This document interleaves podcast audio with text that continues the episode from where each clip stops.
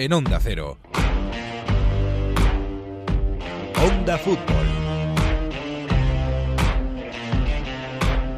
Mira que es extraño todo esto que estamos viviendo, esto que es lo que deseábamos cuando estábamos confinados en casa. Mes de julio, calor o mucho calor, según desde dónde se viva, las carreteras de España mirando hacia el mar y el fútbol mientras enredando con sus cosas, como si fuera otra primavera.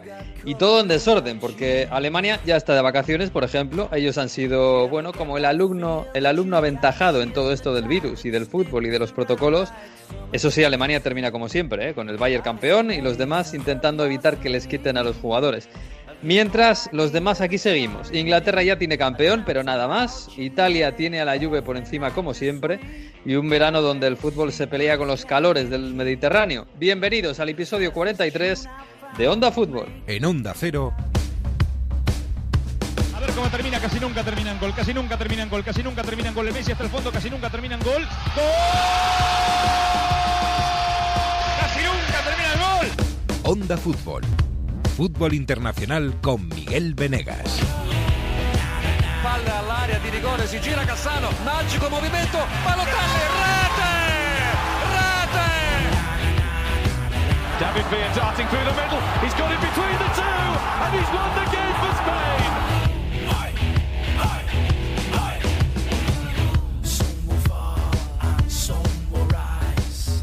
Pues sí, aquí estamos, bienvenidos a este Onda Fútbol con un poquito de, no sé, aire acondicionado, ¿no? Supongo. Estamos aquí un poco acalorados en Italia también. Yo veo todos los partidos sudando a la gente, a los jugadores, cooling break por todos lados. Hola Jesús López, muy buenas.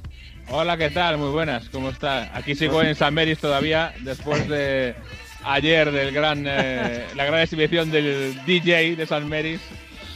Y aquí seguimos todavía haciendo un poco de que- fiesta. pero, ¿Quién es el DJ de, de- de- del Southampton, por favor? ¿Qué ha pasado? Pues no lo sé, pero quiero conocerle, ¿eh? porque nos dio un recital ayer increíble. Eh, nos clavaba la música en los cooling breaks, en eh, las atenciones por lesiones, en los cambios, en cualquier momento. Hasta se comió el aplauso al NHS, a los trabajadores de la sanidad, y se comió parte del, del momento de la rodilla. Pues eh, le da igual, nos ponía la música disco igual. Oye, a lo mejor, ¿tiene algo que ver con que este fin de semana han reabierto los pubs en Inglaterra? A lo Pues- mejor, ¿eh? No, no sé, pero debería ser al contrario, hombre. Si ya pudo desfogarse el sábado y el viernes. Bueno, es que a lo mejor venía desfogado ya, eh, venía del pub y yo qué sé, las pintas que las echábamos de menos, todo esto. Venía emocionado, sí. Sí, sí. Hola Mario Gago, ¿qué tal? Muy buenas. ¿Qué tal? ¿Cómo estáis? Vaya fiesta lleva Jesús. No, no. sí, yo, yo estuve oyendo momento de última falta para el City y pone esa música ahí a tope para intentar Sí, justo antes de la falta, sí. Antes de la Ah. falta, bueno, bueno, es lo que nos falta en Italia. ¿eh? Que sí que es verdad que está golpeando el calor fuerte ya, en el norte, en el sur, y esos partidos con el sol radiactivo que, yo no sé a vosotros, ¿eh? pero que, que no sé, que poco sabor de fútbol, ¿eh? que, que parece que los futbolistas han- que- van buscando hasta la sombra, porque es que pega tan fuerte. Y, Y además, y además es que se nota en los partidos el ritmo. Hay, la Liga Sí. Española el otro día, el partido de, del Madrid, eh, es que se, se notaba que, los- que había muy poco ritmo, muy poca, que esto que, había un penalti y no pasaba nada. También yo lo pensaba, bueno, pero en teoría deberíamos estar en la Eurocopa, ¿no? Y luego en la Eurocopa los mundiales, pues estamos en julio y hay fútbol y no pasa nada. Después del calor que pasé yo en Rusia hace dos años, ah, el calor que hacía en Krasnodar, en Sochi, eh, debe estar preparado. Es verdad que, hombre, que las ligas eh, se relacionan más o se, se ven más con frío, ¿no? O con lluvia. Y, y las Eurocopas, los mundiales, este tipo de cosas se asocian más con el calor. Bueno, en Inglaterra eh, sigue En lloviendo en algunos partidos y, y hay cooling break igual. Me hacía mucha gracia esta semana lloviendo y en cooling break. Casi era peor, ¿no? Porque se ve afuera los jugadores, ojito. Sí, sí, yo siempre me fijo en la temperatura. El otro día, Manchester, 17 grados. Y ahí estaban con su cooling break. Podían llamar de otra forma, ¿no? o sea, time out. Pausa, ya tomar- sí, ya- time out. ya Fijaos que, en fijaos que en Italia está habiendo calor, ¿eh? Y aún así y las televisiones. En Italia respecto a España el prime time es un poco antes y bueno, la gente decente se va antes a dormir, incluso en, En verano. el mundo entero es antes que en España, Mario. Sí. Entonces, en España esto el de prime time de jugar- televisión acaba a la una de la mañana. o sea, Sí. Sí, eso. Entonces, que se empiecen a jugar a las 21.45, que ya es cuarto de hora antes que en España, eh, a mucha gente le no- se está quejando sobre eso y quieren que adelanten al menos cuarto de hora los partidos a las nueve y media, porque ya ese, esa franja psicológica de acabar antes de medianoche y todo eso, Mm. bueno, pues les, eh, les parece que es demasiado tarde, que no se puede jugar tan tarde. Y en los eso están, eh, negociando. Nadie piensa en los niños, pero los niños, no sé, en Italia se acuestan tarde también. no- no Claro, si ya, ya está de vacaciones todo el mundo, no sé. Pues eh, lo mismo adelanta la próxima semana los partidos un cuarto de hora, ¿eh? Vamos a ver qué pasa. Bueno, oye, por cierto, tenemos una malísima noticia, ¿eh? Eh, y además, Mario, no sé cómo afectará esto a Italia, pero ha muerto este señor.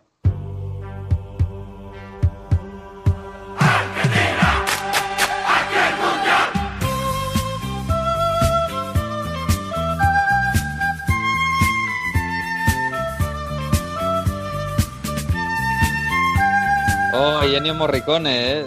Claro, era un señor ya muy mayor, más de 90 años, pero es, la banda sonora de nuestras vidas, ya, de todo el mundo, pero ya en Italia, Mario, imagino que tiene que ser una institución, claro. Absolutamente, ¿no? Esos dos Oscar que ganó. Esa eh, canción que escuchamos es el himno que compuso para el Mundial del 78.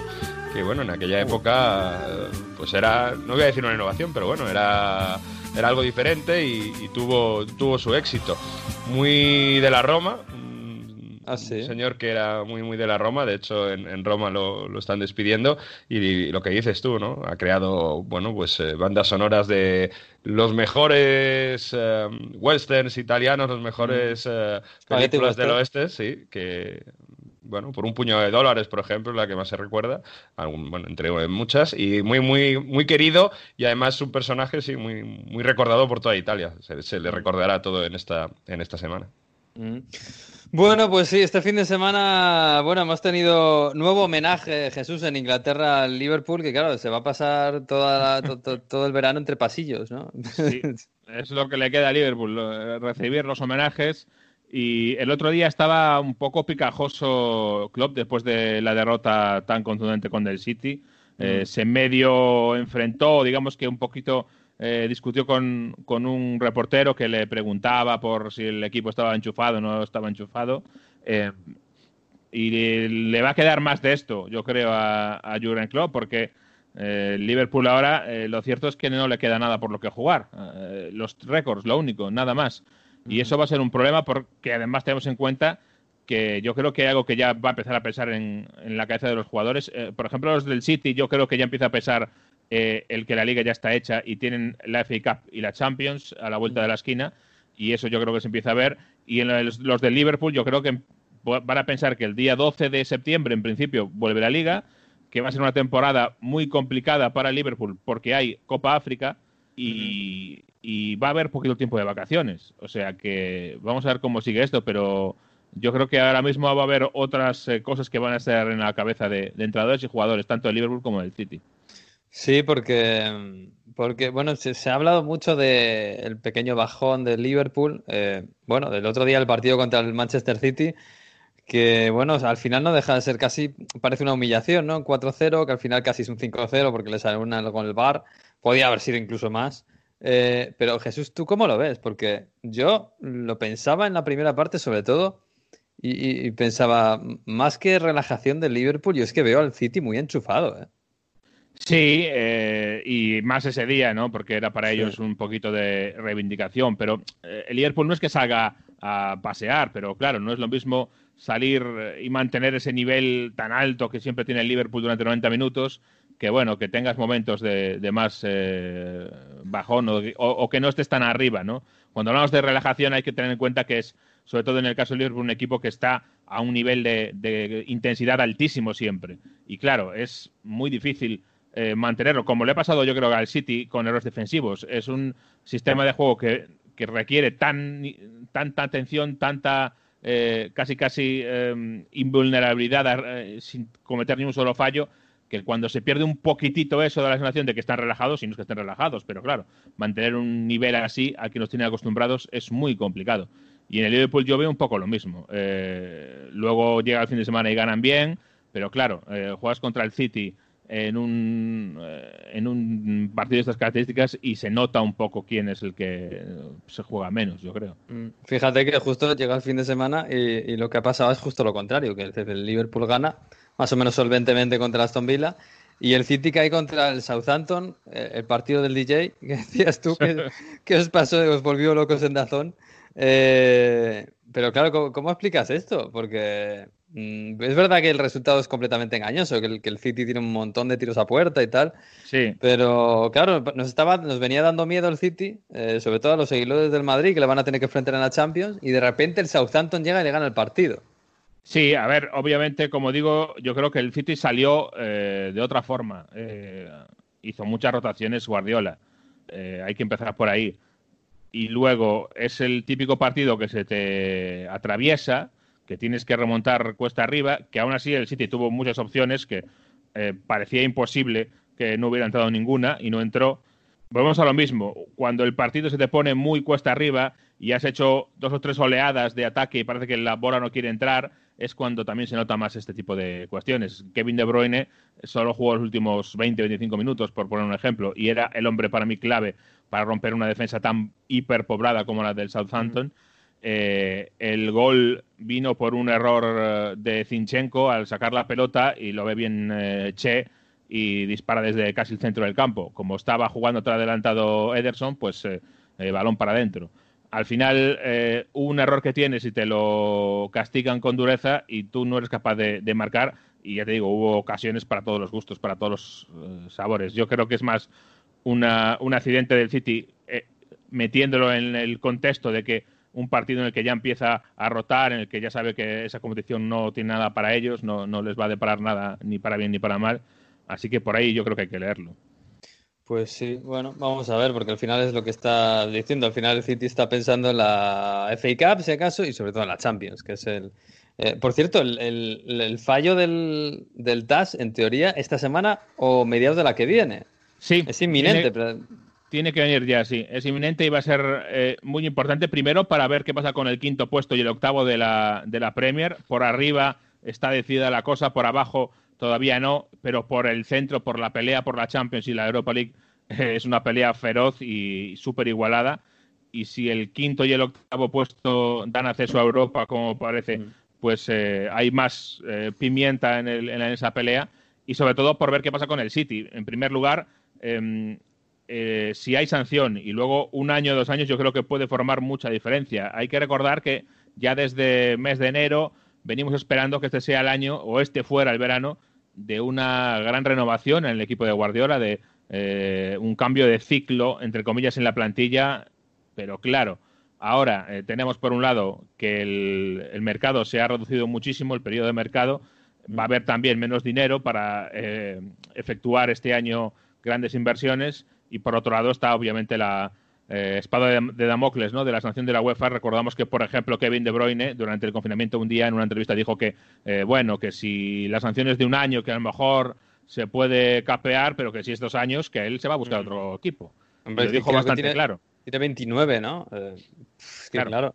dos años fuera de Champions, vuelves con 31, 32 y igual se te ha pasado el, se te ha pasado la Champions. Por cierto, habláis de semana decisiva en ese sentido. Semana decisiva para saber cómo verdaderamente se va a jugar la Champions League en agosto. El día 10 tenemos ese sorteo, ese sorteo oficial en Lyon, en, Suiza, donde se va a decir, bueno, pues ya si se va a jugar ese 7 8 de agosto los partidos de octavos de final. En Manchester, ese Manchester City Real Madrid, de cuánto parece. También en Turín, el Juve Lyon. En eh, Múnich, el eh, Bayern Chelsea. Y el, eh, Barça Barça-Nápoles, Nápoles, ¿no? en el Camp Nou. Y Eh, ha habido, ha ahí- habido, Mario, esa idea eh, flotada por ahí, ese rumor de que a lo mejor podía intentar la UEFA eh, mandar todo a Portugal y que esos partidos del 7 y 8 se jugasen en, en Porto y en Guimaraes, que es donde se jugó el verano pasado la, la fase final de la Nations League. Pero claro, imagino que los equipos que le toca jugar en casa a la vuelta Claro. no están muy contentos con eso. Claro, dile tú a, a Barça y a, Chile- y a City ahora que después de jugar en San Paulo y en, y en el Bernabéu que, que se van a campo neutral. Es- yo entiendo que es Bueno, complicado, pero si... Va a ser sin si hay- público, ¿eh? de todos modos. Sí, igualmente va a ser sin público, pero bueno, eh, yo entiendo que si en el Etihad se está jugando ahora y en San Paolo también, o en San Paolo, en el Camp Nou, eh, imagino que al final la UEFA dirá, bueno, pues que jueguen estos partidos y luego nos vamos todos a Portugal, que es que lo que más o menos te estaba previsto. Bueno, mm, vamos a verlo. Eh, eh, oye Jesús, lo que, lo que está dejándonos el post-confinamiento en Inglaterra, yo no sé si voy a exagerar, ¿eh? pero el mejor Manchester United de los últimos cinco años. Pues puede ser, puede ser, aunque hay uno que ganó la, la Europa League con José Sí, Mourinho. Mourinho. Pero es verdad que, sobre todo, eh, lo que llama la atención del United, además de su mejora global, es cómo ha cambiado su forma de jugar, su, su punto fuerte. Porque hasta finales de enero eh, era muy claro que el City, eh, perdón, que el United eh, jugaba en casa contra un equipo que se encerraba contra el Barley y se le atragantaba completamente, y sin embargo viajaba al Etihad a jugar contra el City, ahí podía jugar a la contra y la ciudad de Lingard, de Rashford, de Martial eh, le permitía eh, parecer un equipo mucho mejor. Y la llegada de Bruno Fernández, primero eh, en lo futbolístico, por supuesto, es un jugador que da una, una vida a la circulación de pelota, que tiene una creatividad tremenda. Segundo, como dicen todos los que lo conocen, eh, su impacto en el vestuario. Es un líder y es un hombre que ha venido a traer aire fresco a un vestuario que estaba un poquito, eh, no sé si cabreado o un poquito más deteriorado con el ambiente, un poquito peor. Y tercero, su influencia sobre Paul Pogba. La vuelta de Paul Pogba, al que ya dábamos casi por perdido para la causa, eh, van a traer un equipo mucho más revitalizado, un juego creativo contra equipos que se encierran infinitamente mejor. Y además, y yo a todos esos, esos factores añado otro, que es una rectificación de, de Solskjaer, que es que ha vuelto a contar con Matic, que es para mí otro, otra pieza clave en el juego actual del, del United. Y ese Matic, Pogba, Bruno Fernández, me parece un centro del campo fantástico. Y claro, Sí. es que está a años luz de lo que teníamos con Fred, eh, con Lingard en esa posición eh, de playmaker que no, no es suya. Eh, claro, es un cambio enorme. Y a partir de ahí viene todo lo demás. Sí, es que ese centro del campo es lógico. O sea, uno que, uno que barre y además toca, ¿eh? porque Matis también sabe tocar. Eh, otro que es un box to box con una categoría tremenda, Pogba, y otro que juega, que es que es creativo, como Bruno Fernández. Y luego arriba, ojo, porque eh, la, la perla Greenwood Sí. se ha hecho un hueco en el 11, ya parece que, que, que casi ya se consolida. Eh, añades a Rashford, por supuesto, y añades el nivel de Martial, que recuerda a- al Martial de los 70 millones. Eh, claro, es que ves ahora mismo el 11 del, del United, de medio campo para arriba, y tiene una lógica espectacular, claro. Claro, y, y, por ejemplo, lo de Martial está en una racha goleadora tremenda, le, le entra todo y hace golazos. Eh, fíjate, Greenwood igual, y, no solo eso, sino que ha dejado fuera a Daniel James, que era de lo mejorcito del City, del United, perdón, hasta ahora. Y sin embargo se está quedando fuera por esa aparición de, del canterano del, del United, eh, de los mejores canteranos eh, que han aparecido, sobre todo en el aspecto goleador, porque es un chico que aunque parte desde la banda, entra al área, pisa al área como nadie y tiene un olfato de gol tremendo. Eh, los números de, de, Greenwood son buenísimos en ese aspecto. Y a raíz de ahí, pues claro, si tienes eh, un centro del campo muy mejorado y además tienes tres jugadores arriba que están eh, en estado de gracia de cara al gol, un poquito menos si quieres ahora mismo Rashford, que no, no ha recuperado todavía el nivel pre-lesión, pero claro, tienes a, a Greenwood y a, y a Martial eh, on fire. Con lo cual, eh, a mí me parece que es un candidato clarísimo el United a, a, ir a la Champions y ojo con el tercer puesto, porque eh, aunque han ganado esta semana Leicester y Chelsea, venía un poco renqueantes y ahí está el equipo de Solskjaer también. Eh, te digo más, con este momento de forma tan bueno y con la Champions más, eh, más rara que hay, eh, lástima para el United que no esté en Champions. Vamos a ver lo que puede hacer en la Europa League, porque es un, un formato corto y vamos a ver qué es lo que pasa. Sí, porque ahora mismo es que no, claro, no tiene nada que ver al, al, United que veíamos antes de confinamiento, ya no te digo en Navidad, en octubre, noviembre. Sí, es verdad que en febrero ya venían en, en eh, trayectoria descendente gracias a la llegada de, sobre todo la llegada de Bruno Fernández. Ya se notaba mucho, pero yo creo que con el tiempo que ha habido para digerir esto y, y con la recuperación de Rashford y de Pogba, eh, mucho más. Y el calendario que tiene no, no es desfavorable, ¿no? Aston Villa, Southampton, Crystal Palace. Sí. Para recortar ahí al Chelsea se puede, ¿no?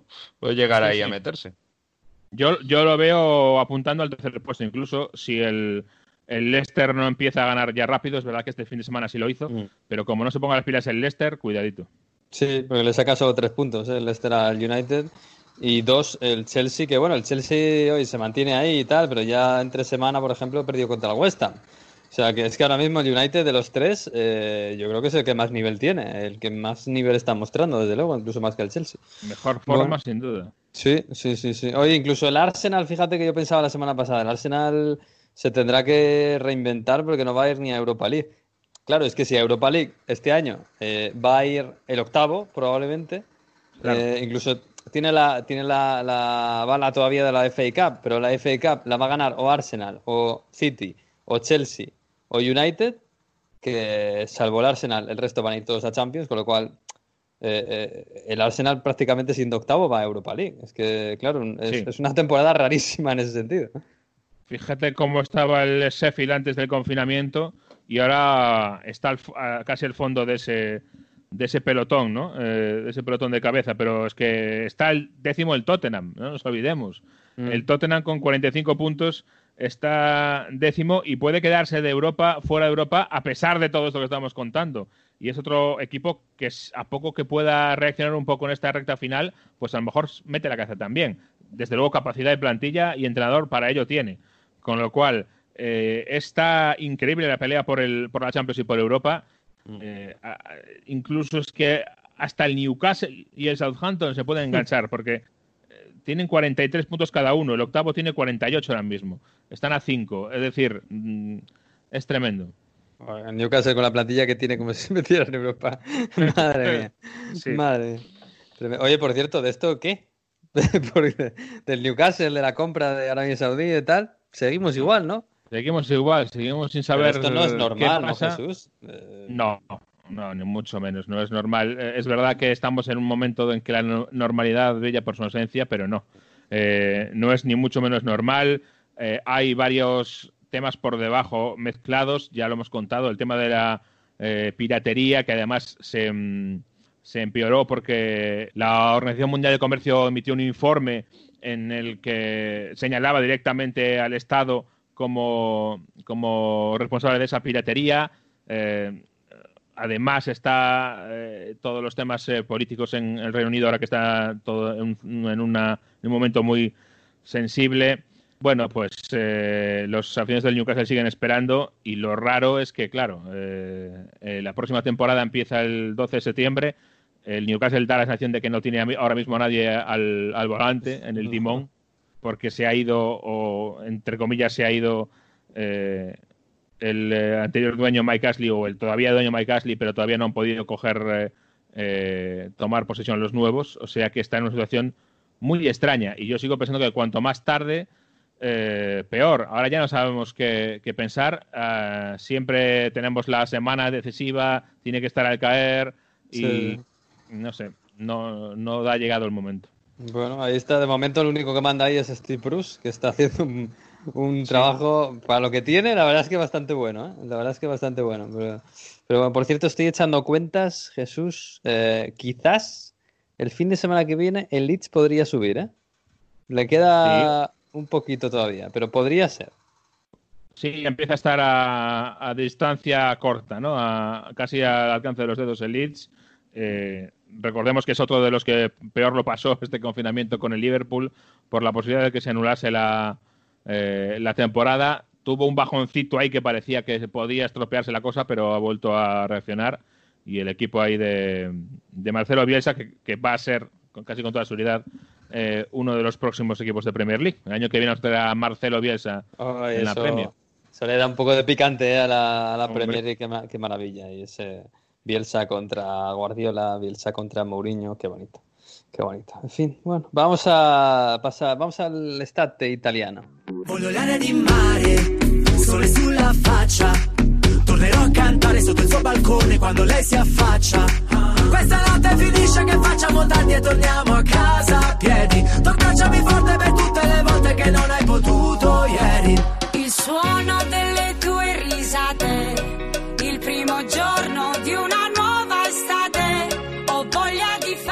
Pues nada, Mario, que seguimos con la canción del verano en Italia, ¿no?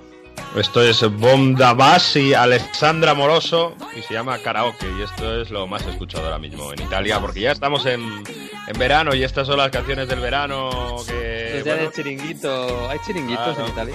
Sí, sí, sí.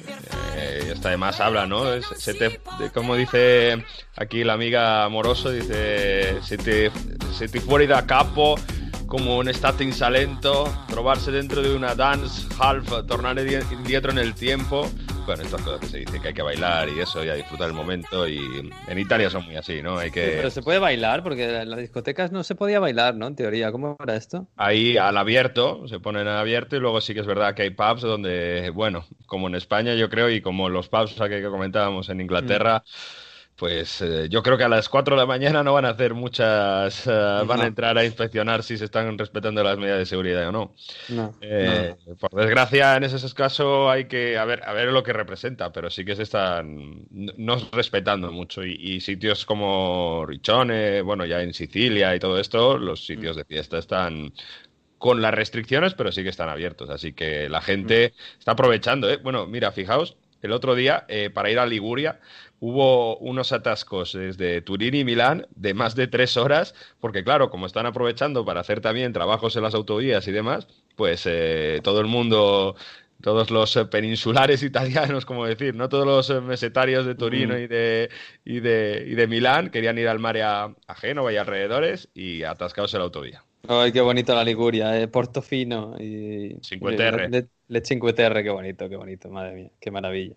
Oye, me decía un amigo con cierta maldad que la suerte es que en Italia, como va a ganar la Juve la, la liga, y como los aficionados no son pocos y no salen mucho a celebrarlo, pues que no va a haber aglomeraciones.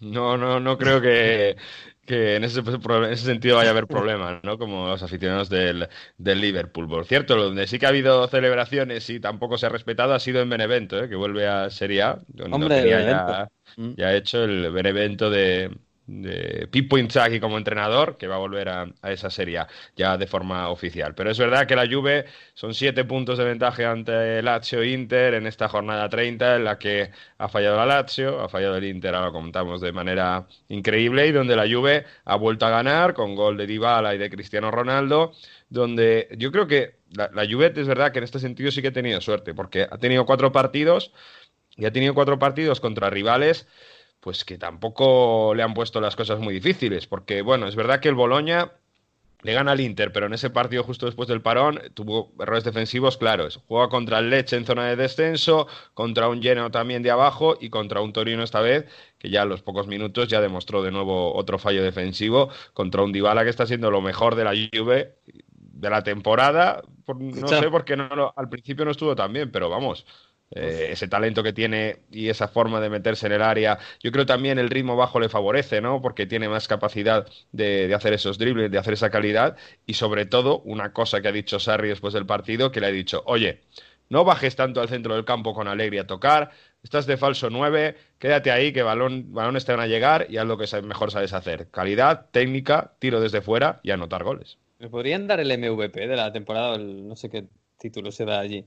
Pero da por en encima de. Cristiano, a pesar de lo que significa Cristiano. Eh, Obviamente los goles de, de Cristiano van a pesar mucho, pero por movimientos, por cómo se está volviendo importante y, y luego pues eh, cómo a veces cómo está siendo el, el que abre el partido de, de- de forma determinante. Cristiano ya lleva 25 goles en Serie A. Es verdad que muchos han llegado desde, desde el punto de penalti. Por cierto, un dato de, de los penaltis, que no sé si ha salido también en, en Inglaterra. Se han pitado en lo que va de temporada. Bueno, en esta jornada se han pitado 10 penaltis. Que eh, si veis en los partidos del domingo hubo penaltis casi en todos los partidos. Son En España 150, también, ¿eh? Hay muchos. 150 en 30 jornadas. El año pasado en 38 jornadas se pitaron solo 140. O sea que estamos a un nivel de penaltis por partido mucho más alto. Y recordamos que en Italia ya hay VAR desde hace tiempo, o sea, que se estrenó antes, o sea, que, bueno, tema de manos en el área y todo esto mm, está dando que hablar bastante. Pero bueno, volviendo a la Juve, eh, es verdad que no, no desatasa, no, no está brillando por su juego, hay quien dice que, bueno, Sarri se ha rendido a intentar imponer ese juego de toque, pero lo que hay que destacar es que ofensivamente le salen las cosas y que incluso, bueno, está apostando por Rabiot en esa posición de Matuidi, y no le, no ha ido mal. A ver, en esta jornada, en estas semanas, que va a tener rivales más complicados, va a tener que jugar contra el Milan el martes y sobre todo lluvia Atalanta el sábado. A ver si mantiene estos resultados sin tanto brillar de juego, pero eso sí, con los goles de Cristiano Ronaldo y con los goles de Dybala que les está valiendo para, bueno, ganar todo lo que se ha jugado en Serie A después de perder la Copa Italia. Incluso Ronaldo de, penalti, de penalti, de falta. De falta que, directa. Que todavía no había metido ninguna. Lo increíble es que no hubiera metido ninguna todavía. ¿eh? Que tampoco. En, en, España ya había mucho cachondeo con las faltas de Cristiano. Yo, en Italia también, porque sí, sí, sí. que no había metido hasta esta jornada, después de casi dos años allí ninguna. Se decía que tenía que dejar más a Dybala, porque además Dybala sí que había mercado. No, es que además teniendo a Dybala y a Pjanic en el Exacto. equipo, que son dos de los mejores lanzadores del mundo. De hecho, dice Cristiano que tenía un poco obsesión con esta cosa. Son 40, la, 42 faltas sin marcar, a la número 43 ha logrado y, y un derby de la mole muy descafeinado, ¿no? Ojo el toro, que menos mal que los de abajo no ganan y sigue a 6 de, de diferencia, pero es, que yo no sé Cairo qué va a tener que hacer, pero la cosa está muy, muy negativa. Solo salvar a, a Velotti poco más. Por cierto, en este partido Buffon, que lo contábamos en Radio Estadio, se convierte con el futbolista con más partidos en la historia de la Serie A, supera a Maldini y bueno, con un año más de renovación, han renovado él y Chiellini un año más pues un mito en, en, la portería. No sé cuánto va a jugar el año que viene, porque con 42 ahora que tiene, 43 no va a jugar mucho, pero yo creo que también para tener un poco en Italia esas figuras del senador dentro del vestuario pues se necesitan, ¿no? Eso que hizo la Juve después de perder de Copa Italia, una reunión donde Chiellini y Buffon alzaron la voz y dijeron, chicos, vamos a ganar la Serie A, pues fijaos cómo está funcionando ahora. Fíjate, 43 años, es increíble. va a pasar a Dinozoz por la derecha, ¿eh? al final es, tremendo. Bueno, pues sí, la Juve va a ser campeón casi seguro. Todavía hay alguna pequeña esperanza para Lazio, no sé si para Inter. Pero a ver, lo de la Lazio, eh, se nos ha desinflado totalmente. Eh, hablábamos ya antes de que volviera la Serie A de cómo iba a afectar el, el jugar dos partidos por semana para la Lazio. Eh, seguramente esto ha sido clave, ¿no? Bueno, al final la Lazio no tiene equipo como para pelearle de verdad de tú a tú a la Juve, a pesar de que lo ha hecho casi hasta el final.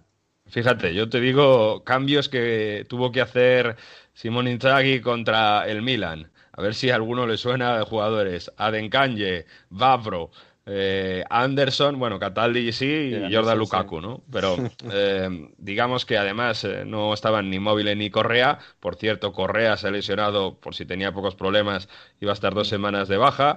Entonces tuvo que jugar Correa, Luis Alberto adelantado, tuvo que meter ahí a Parón en el centro del campo. Pero es verdad que, bueno, en ese partido contra el Milan, cuando hay cosas que no te quieren salir, pues tampoco es muy complicado, ¿no? Porque marca un golazo Sananoglu, pero toca en un jugador, tiene la mala suerte del penalti, extra cosa que lo adivina y luego entra.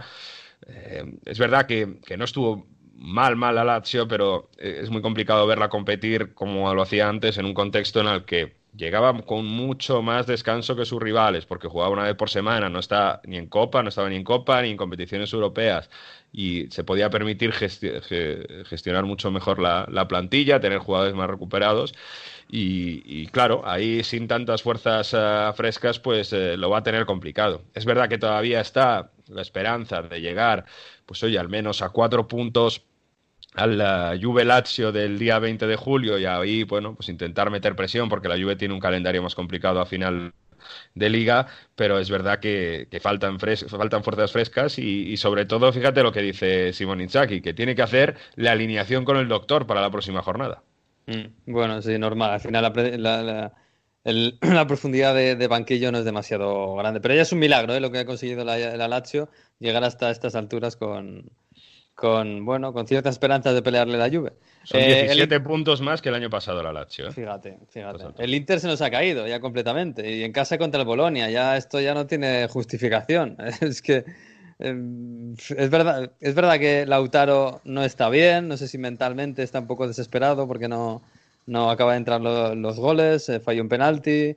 Eh, no sé, ayer ya un parecía de repente garrincha y parecía que el partido iba a estar controlado con el 1-0, pero eh, no sé si el equipo mentalmente se está viniendo abajo, no sé qué le pasa. Se viene abajo después de la hora de partido y teniendo el encuentro controlado, porque tienes 1-0, el rival con 10. Por cierto, expulsaron a Soriano del Boloña por se escuchó en el campo, ¿eh? que ahora en Italia se escucha todo, por decirle sei escarso al árbitro. Es decir, eres malo. Allá ni, ni eres muy malo, eres malo, y me hai detto sei escarso, pum, roja directa. Así que, bueno, eh, tiene la piel un poco fina Paireto, que era el, el, árbitro de este encuentro.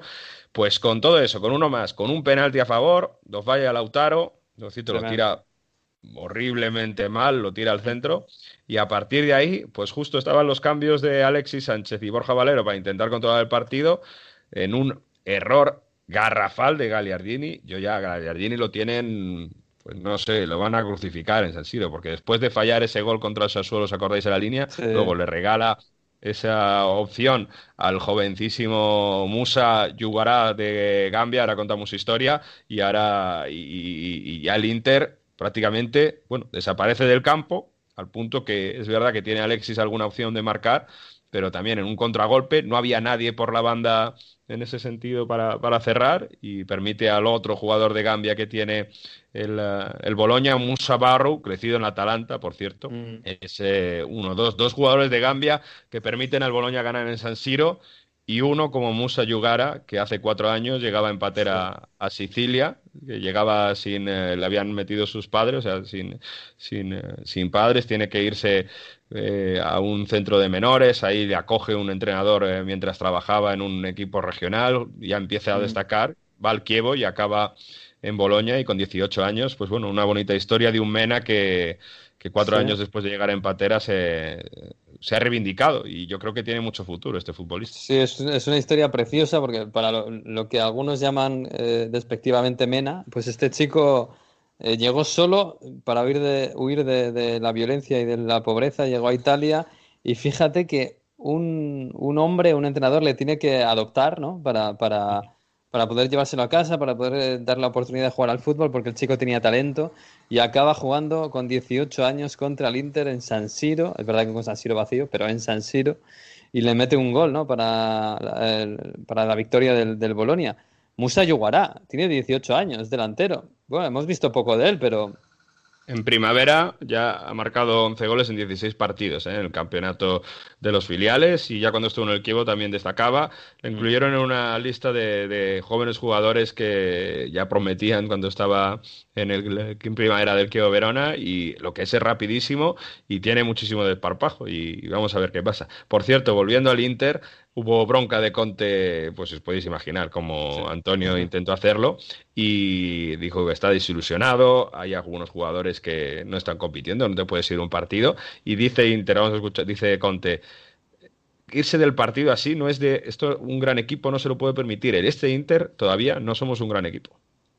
Penso che uh, ci debba essere in noi profonda amarezza, profonda delusione, um, almeno a me eh, questo, io ho questo stato d'animo, mi auguro ecco, che anche i calciatori abbiano lo stesso stato d'animo, stato d'animo mio, ma è successo qualcosa di, eh, di imponderabile, è successo qualcosa che una grande squadra non deve accadere. Antonio Conte que yo decía un poco broma, se le está poniendo cara de Luciano Spalletti, ¿eh? Joder, no me digas eso. Oye, te digo una cosa, el Inter eh, por, no, no, se puede ir del todo, ¿eh? porque le queda la Europa League. No, y, y igual todo... que hablábamos, hablábamos del Manchester United, que tenía una buena oportunidad ahí en la, Europa, en la Europa League y tal, un torneo corto. Bueno, el Inter no está tampoco para despreciar títulos, ¿eh? Y no. ahora tiene un equipo, una plantilla como para plantearse ganar esa Europa League, ¿no? Sí, sí, y en Liga tampoco, ¿eh? Que tiene si bueno. quedar tercero o cuarto, eh, es verdad que estamos hablando de cifras económicas y poco más, ¿no? Porque va a jugar Champions el año mm. que viene, porque el Napoli lo tiene en una distancia ya, bueno, pues de, son 16 puntos, o sea que es demasiado. Pero es verdad que el Atalanta está un punto por debajo y al ritmo que viene, que juegan en, en los suplentes eh, con Gasperini y aún así eh, ganan en, en Cagliari pues eh, generando ocasiones, pero bueno, sin encajar gol, con gol de Muriel de penalti, pero aún así es que son 10 victorias consecutivas de los de Bérgamo. Y insisto, mm. eh, con rotaciones, porque jugó también en el centro del campo, no jugó ni Erisis ni Papu Gómez de, titulares, el que yo insisto, para Champions, la Atalanta de Bérgamo. Cuidado, eh. Si dura más la liga, lo mismo se reengancha la pelea por el título. Bueno, eso ya no sé, pero cuidado en la Champions, un equipo que no tiene ninguna presión, que va a jugar sin público, que va a jugar ahí en, Lisboa, todos perdidos ahí de su casa. Cuidado, ¿eh? Este año puede ser una Champions eh, de grandes sorpresas, de grandes sorpresas. Así que, bueno, alguno va a apostar eh, por, la, por la Atalanta, eh, por la Champions. Bueno, eh, pues sí, Italia que la tenemos ahí medio medio, parece que la Juve va a ganar su novena liga consecutiva, Inglaterra ya tenemos al Liverpool campeón, todavía quedan muchas cosas por contar, pero hay una liga, hay un fútbol que ya no tiene más que contar, que es eh, Alemania, porque ha terminado la liga, ha terminado la copa y sí, el Bayern es campeón, claro. Vamos a llamar a Múnich, ahí está nuestro compañero Mauricio Rojas de ADN Radio. Eh, hola, ¿qué tal Mauricio? Muy buenas. Muy buenas, ¿qué tal chicos? Un gusto nuevamente conversar con ustedes. Bueno, ¿qué tal? ¿Qué tal por? ¿Estáis de vacaciones, no? ¿Alemania sí está de vacaciones? Más o menos sí, pero, pero bueno, ya con el término de la, de la Bundesliga y, todo el fútbol, ahora lo único que queda esperar con un Bayern muy fuerte es eh, la Champions. Pero terminado la Bundesliga y también terminado el fin de semana lo que es la, Copa Alemana. Mm, bueno, eh, yo decía al principio de este programa que habíais sido un poco el alumno aventajado, ¿no? Eh, porque todo empezó ahí con Alemania, los protocolos, el, fútbol este un poco profiláptico, con, mascarillas y con geles. Y, claro, habéis acabado antes que nadie. Eh, allí en Alemania, eh, la afición, ¿cómo, ¿cómo ve esto? ¿no? Que de repente se ha acabado la liga alemana y de repente Europa, bueno, más o menos, Inglaterra, España, Italia siguen jugando. Eh, no sé, nos, ven como los alumnos no aventajados, los que vienen detrás, o, incluso puede que lo vean con recelo de cara a la Champions, ¿no? Porque al final el Bayern ahora está un poco un mes sin jugar y sin competir. Sí, bueno, en general el, público, el aficionado alemán es muy amante del fútbol en general. Es verdad que le gusta mucho la Bundesliga, lo puede, uno lo puede ver en la cantidad de público que asiste antiguamente a los estadios, mm. eh, lo llenan, incluso están casi prácticamente todo vendido al 100% en equipo, incluso como el Eintracht Frankfurt, que está todo mm. vendido también. Entonces el fútbol europeo en general lo disfruta mucho. Yo lo puedo ver también cuando eh, antiguamente, entre comillas, uno iba a los bares hace dos meses atrás y jugaba algún otro equipo, también estaba lleno y le gusta mucho la liga, por ejemplo. Le gusta mucho el calcio, le gusta la Premier también, porque hay jugadores también alemanes que están que están triunfando en, esas ligas. Quizás la francesa un poco menos, pero, pero sí, son amantes del fútbol en general y, ahora con el término del fútbol anticipado, entre comillas, de lo que es la, Bundesliga y también la liga alemana, lo que les queda disfrutar lo que viene y claro, sobre todo los ojos están puestos en lo que pueda hacer los toros, el RB Leipzig y también el Bayern, sobre todo el Bayern que viene pisando un poco un poco fuerte, diría yo, eh, en lo que es la, Champions. Y claro, ese parón que puede haber de prácticamente será casi un mes exacto. Lo conversábamos por ahí con algunos eh, colegas. Eh, ¿Será bueno o será malo para el Bayern, que viene a un ritmo distinto, creo yo? una preparación sobre todo física se puede ver en los partidos, lo que corren los pupilos de Hansi Flick, lo que mete la presión, el partido contra la final de la Copa el sábado, fue una demostración que aunque el Leverkusen puso todas las armas desde el punto de vista físico. Peter Voss les planteó estratégicamente un buen partido, pero es imposible eh, lo, que, lo que corren y lo que mete el equipo de Hansi Flick. Mm, me dio la impresión, fíjate, este, este sábado, la final de la, de la Pokal, la Copa de Alemana, que incluso el, Leverkusen tenía miedo del, del Bayern, eh, porque algunos, algunos errores eran un poco casi de, de, pues eso, de tener delante a un gigante, ¿no? Y, y ponerte un poquito nervioso. Al final 2-4 que casi es un poco engañoso porque el Bayern pasó por encima del Leverkusen. Es que son, creo que son 22 partidos seguidos ganando el Bayern, de antes y después del confinamiento. Eh, yo no sé cómo van a gestionar esto del, del, mes antes de la Champions, pero ahora mismo el Bayern da mucho miedo, tal y como está y tal y como ha vuelto después del confinamiento.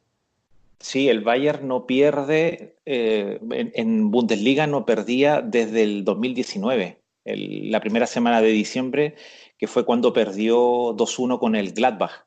Es que mm. perdió dos veces consecutivas, primero con el Leverkusen de local, Mm. Posteriormente salió a jugar contra los Potros, el Gladbach, y lo perdió, que ya había asumido las riendas Hansi Flick. Y posteriormente ya no perdió nunca más. No perdió ni en Champions, ni en Liga, ni en Copa, obviamente, que salió campeón. Y sí, da la sensación de que los equipos en general, no solamente el Leverkusen, salen con una especie de miedo, podríamos decirlo, de, por dónde te van a salir y por dónde te van a, a, meter ese pase en profundidad, cómo marcar a Lewandowski, cómo parar por el lado izquierdo a esa dupla que es Alfonso Davis con Kingsley Coman, ¿cómo la paras? Mm. ¿Cómo, haces ahí una línea de cinco cuando retrocedes? ¿Cómo lo haces para parar a otro talento también que es muy joven, que es Sergi Gnabry por la banda derecha? Eh, y si tú eso le sumas a Lewandowski, le sumas a Müller, que está en su mejor momento, eh, se transformó en, en, el mayor asistidor de la liga alemana, pasó el récord de Kevin De Bruyne, y mm. del sueco Emil Forsberg.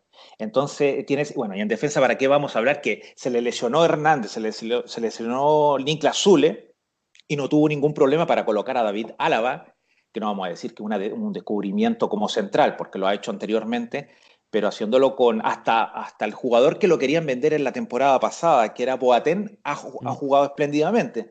Y en eso ha descubierto Hansi Flick, Alfonso Davis por la izquierda y, súmale lo que está fichando, que acaba de fichar al Leroy Sané. Entonces, eh, por la izquierda, que el Leroy Sané se supone que podría jugar como extremo izquierdo, esa es su posición natural, eh, tiene ahí un bonito problema en el futuro Hansi Flick. Es que Sané eh, con Alfonso Davis detrás, que Alfonso Davis es la revelación un poco de la temporada de la Bundesliga, ¿no? Sí, sí. chico muy joven que, que, prácticamente nadie le conocía cuando lo fichó el Bayern, muy jovencito. A, a mí me da la impresión de que por lo que está fichando el Bayern, también ha fichado un central francés, así, eh, del, del, París, eh, me da la impresión de que esta era la temporada para equipos como el Dortmund, para equipos como el Leipzig, eh, y que se han quedado al final lejos, ¿no? Porque el Bayern ha estado intratable al final de la, de la temporada. Pero que lo que puede venir del Bayern en las próximas temporadas puede ser peor todavía, peor, quiero decir, para los rivales. Porque, bueno, es verdad que está Lewandowski, que teóricamente está ya al final de su carrera y en algún momento tiene que pegar un bajón, aunque fíjate cómo está. Mal. está ahora mismo, yo, está a nivel casi de balón de oro, si gana la Champions. Eh, pero a mí me da la impresión eso, ¿no? De que el Dortmund, bueno, a ver qué pasa con Jadon Sancho, si se va o no, que esta era la temporada, porque a partir de ahora el Bayern, eh, si ficha un poquito bien, eh, va a ir mejorando. y eso incluso puede ser muy malo para la Bundesliga. Mm, todos pensaban, de hecho, de que esta podía ser la temporada, lo que dices tú, del, del Dortmund o del Leipzig, o quizá alguna sorpresa, pero sobre todo esos, dos. Claro, el, Leipzig pierde a Werner, eh, que ya, ya lo ha perdido, incluso no va a jugar la Champions. Claro, claro. Y lo era incluso pensando al comienzo de la temporada, porque el Dortmund arrancó eh, bien, eh, los toros de Leipzig también de Nagelsmann también partieron bien, el Bayern con algunas dudas, de hecho Nico Kovac sale del banquillo y asume Hansi Flick. Hansi Flick, eh, es verdad que eh, en, Bundesliga le tocó debutar con, el, con Der Clásica, con, con Borussia Dortmund, y lo gana en casa 4-0, pero posteriormente las dos derrotas que comentaba anteriormente frente al Leverkusen y los Gladbach. Entonces se, suponía de que los potros, por los Gladbach mismo estuvo desde, la, desde la fecha número 7 hasta la 3 o 14, estuvo puntero y, el Leipzig y Dortmund también estaba haciendo lo suyo, pero después, posteriormente, eh, se, se fue desvaneciendo, pero no tanto por, por, entre comillas, culpa del Bayern, porque el Bayern comenzó a ganar, pero lo que pasó es que eh, Dortmund, las cifras duras, Dortmund y Bayern, eh, perdón, Leipzig, comenzaron a perder y a empatar sobre todo. Y el parón, fíjate que le hizo muy bien al, al Bayern, porque si no venía jugando mal, venía ganando, obviamente lo hemos dicho que de diciembre que no perdía, pero los otros equipos, eh, eh, Leipzig sobre todo, eh, si no me equivoco, hizo cuatro o cinco empates mm. desde la fecha 26 a la 34, es decir, en nueve partidos. Su rendimiento obviamente ahí decayó y el del Dortmund también, que hubo un partido clave, yo creo que hubo dos desde, la, desde el parón, es decir, de la fecha 26 a la 34, que fue la fecha con 12 jugadores clásica y que se jugaba en el Signal Iduna Park donde tendría que haber recortado distancia el Dortmund, porque si ganaba en casa solamente quedaba un punto el Bayern. Con ese gol de golazo de Joshua Kimmich, no sé si lo mm. recuerdan, con ese sombrero. que la pica y ahí la liga ya definitivamente yo creo que, que pierde sabor. Eh, en el sentido de que no, no, no, hay otro, no habría sorpresa y no habría otro ganador que fuera el Bayern. Después gana el Bayern en tierra del Leverkusen, que era otro partido difícil, y también lo gana al Gladbach de local, apretado al final, sobre la hora, con gol de, de Koreska, y ya la liga definitivamente la gana el Bayern. Hoy hemos hablado del Bayern bastante. El otro finalista de esta, de esta final de Copa era el Leverkusen, que ha tenido un final de, liga un poco decepcionante. Se queda fuera de Champions, pierde esta, esta final, esta opción de ganar el título. Tú que conoces bien a este equipo, ¿qué crees que va a pasar con Key Havertz? Bueno, lo, ha dicho Rumenige que no, lo ha dicho públicamente en una entrevista con un periódico alemán de que no van a ir por, por Kai Havertz, por esta otra de las no sé si revelación de esta temporada, porque hay que recordar que Kai Havertz debutó con el Leverkusen cuando tenía 17 años. Mm. Era menor de edad, de hecho, no sé si les conté alguna vez, pero una, una especie de anécdota media sabrosa que, que, el Leverkusen a veces jugaba los días viernes, abriendo la, la, fecha. Mm. Y Kai Havertz, como era menor de edad, no podía jugar los días viernes porque los partidos eran a partir de las ocho y media de la noche. Entonces, un menor de edad en Alemania no puede jugar a partir de las nueve, o sea, no puede trabajar. Entonces era un jugador tan joven y tan precoz que ahora, claro, tiene 19, 20 años y uno lo ve ya como un jugador sumamente consolidado, como una especie de crack, pero tiene 19, 20 años. Entonces le queda mucho futuro. Si el Bayern no va a, ir por él esta temporada, eh, yo creo que hay, hay si, no me equivoco, por ahí leí en la prensa española, hay algunos equipos de que de que van a, van a ir por él este verano y yo creo que no, no le queda mucho más que una temporada como máximo. O sea, mm. no, no, se va a quedar en el Leverkusen porque es un jugador que tiene, tiene talento, tiene habilidad, tiene un estado físico, es muy alto. Eh, quizás no es tan, tan rápido como otros, otros jugadores, pero es un jugador que todavía tiene mucho rendimiento. Eh, tiene algunas cosas que todavía no se le ha sacado todo el partido, creo yo, desde mi humilde opinión. Y, en otro equipo quizás de la Premier o en otro equipo de, la Liga Española puede quizás sacar todo ese rendimiento que están todos esperando. Mm. Está aprendiendo además porque este, este año se ha adaptado bastante bien a la posición de falso 9, que no la, que no la había, eh, no había pasado por ahí antes.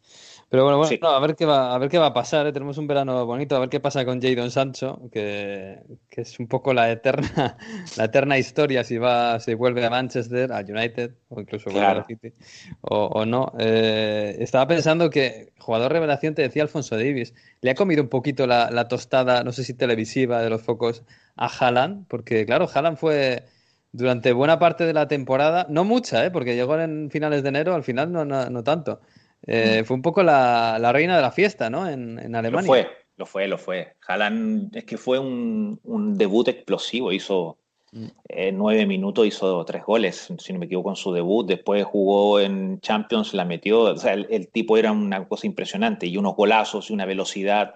Hay un video donde él justamente en un, en un córner en contra, el despeja en el primer palo y sale corriendo. Eh, fue impresionante lo que corrió, de hecho creo que a él lo pidieron y mm. era un recorrido, un pique de atleta deportivo profesional, de un atleta ya prácticamente. Entonces, del punto de vista de goles, de estado físico, de lo que hizo, por ahí alguna celebración también que causó algún tipo de, molestia en un equipo francés, etcétera. Entonces el tipo, el tipo llamó la atención.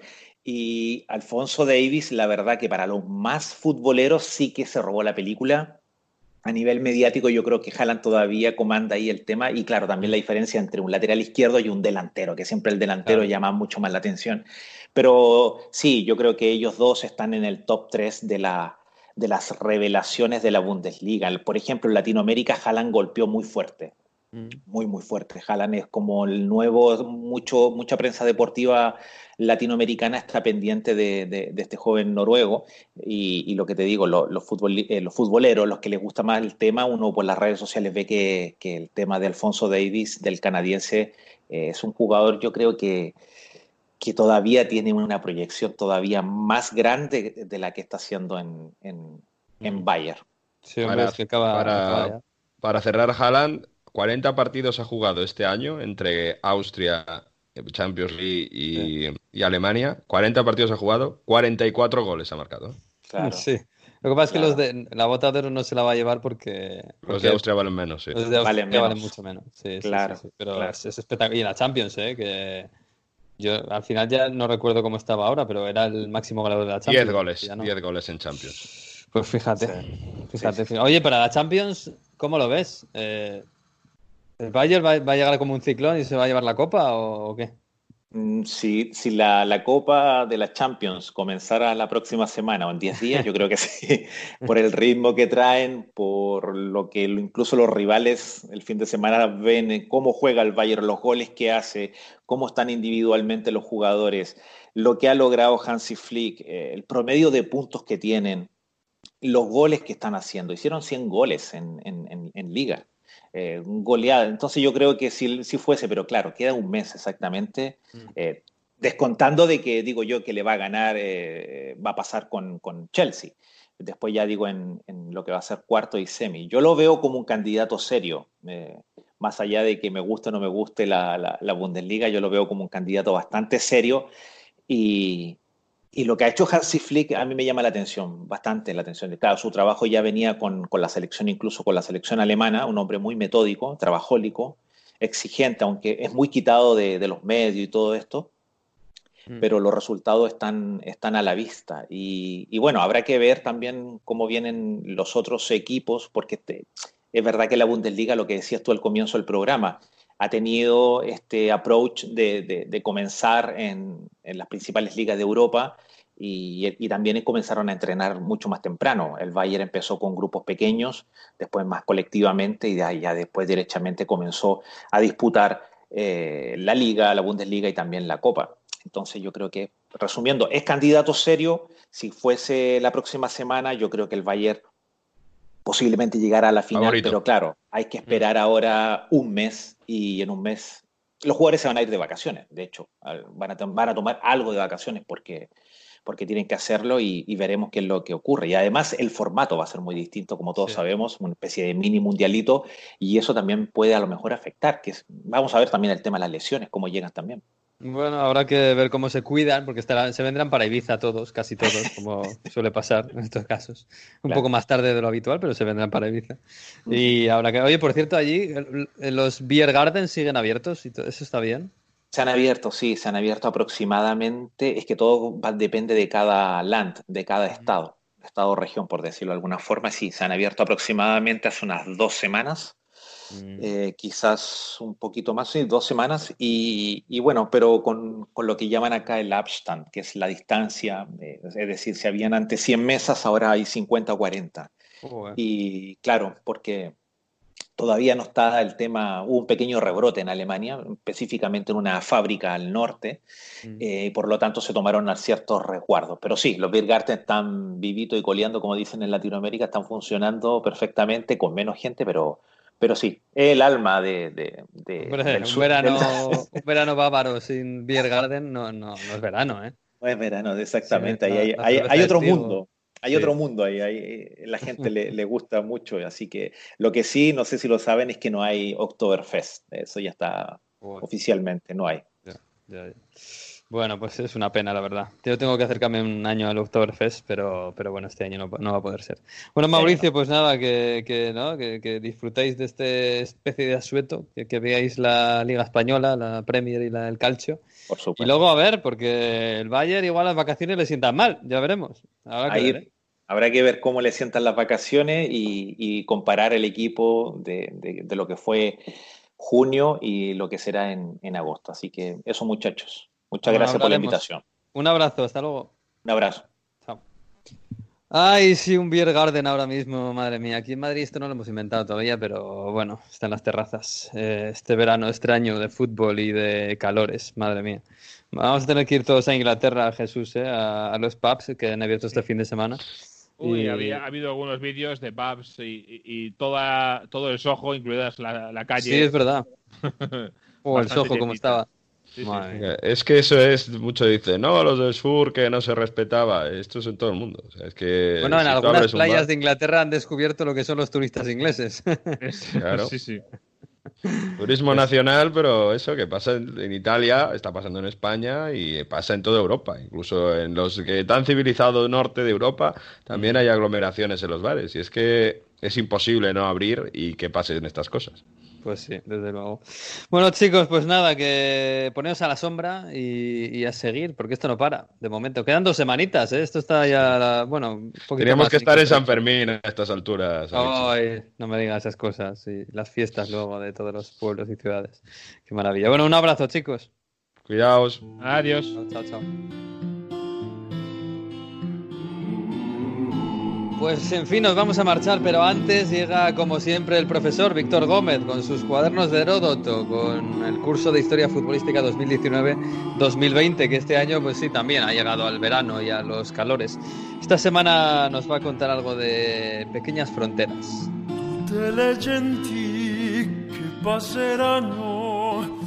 Hace un par de programas hablábamos de la repercusión de la camiseta del Linfield, equipo protestante norirlandés, y su conexión con el terrorismo en la zona de Irlanda del Norte. Hoy vamos a hablar de cómo el fútbol no tiene fronteras dentro de esas islas británicas y de los diferentes países o naciones que la componen. Uno de los primeros equipos de los que hay que hablar, obviamente, y uniéndolo a la polémica creada por el Linfield, es el Derry City. Los Candy Strips eh, juegan en la Liga de la República de Irlanda en lugar de la Liga Norirlandesa. ¿Cuál es la razón? Pues fue su posicionamiento claro con el republicanismo y eh, ser un equipo católico, tanto eh, la ciudad como el propio equipo. No hay que olvidar que el nombre original es Londonderry, pero que siempre acaba tachada esa parte de London en los carteles.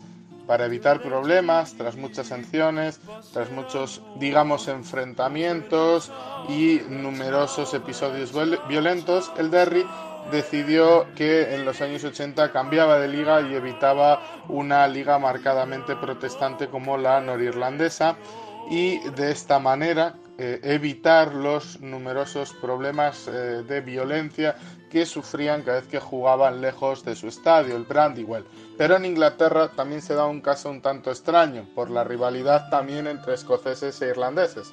Es el caso del Berwick Rangers, equipo de la ciudad de Berwick upon Tees, que está situada en la frontera escocesa y que fue fundado en 1881. Siempre se habló de la posibilidad de una Superliga inglesa con la inclusión de los dos grandes escoceses, el Celtic y el Rangers, en la Premier League.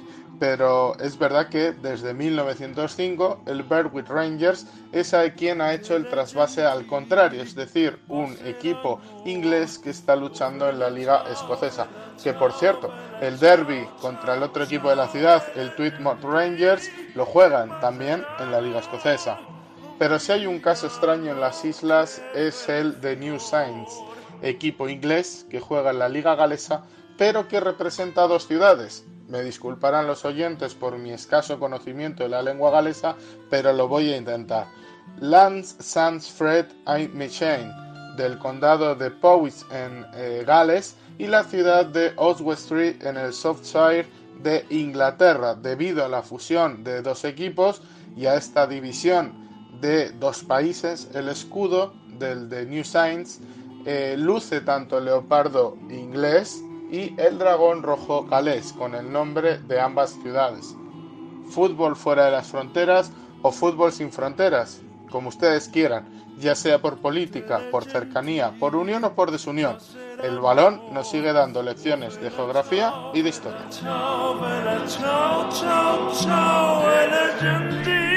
Pues sí, pues sí, aprendemos de historia con Víctor Gómez como todos los, como todas las semanas. Bueno, pues hasta aquí hemos llegado. La semana que viene en Onda 0.es el lunes a partir de la una o, o quizás un poco más tarde, bueno, como podamos en esta extraña nueva normalidad, estaremos colgando el episodio 44 de Onda Fútbol. Hasta aquí llegó el 43, así que disfruten de todo el fútbol de esta semana y adiós.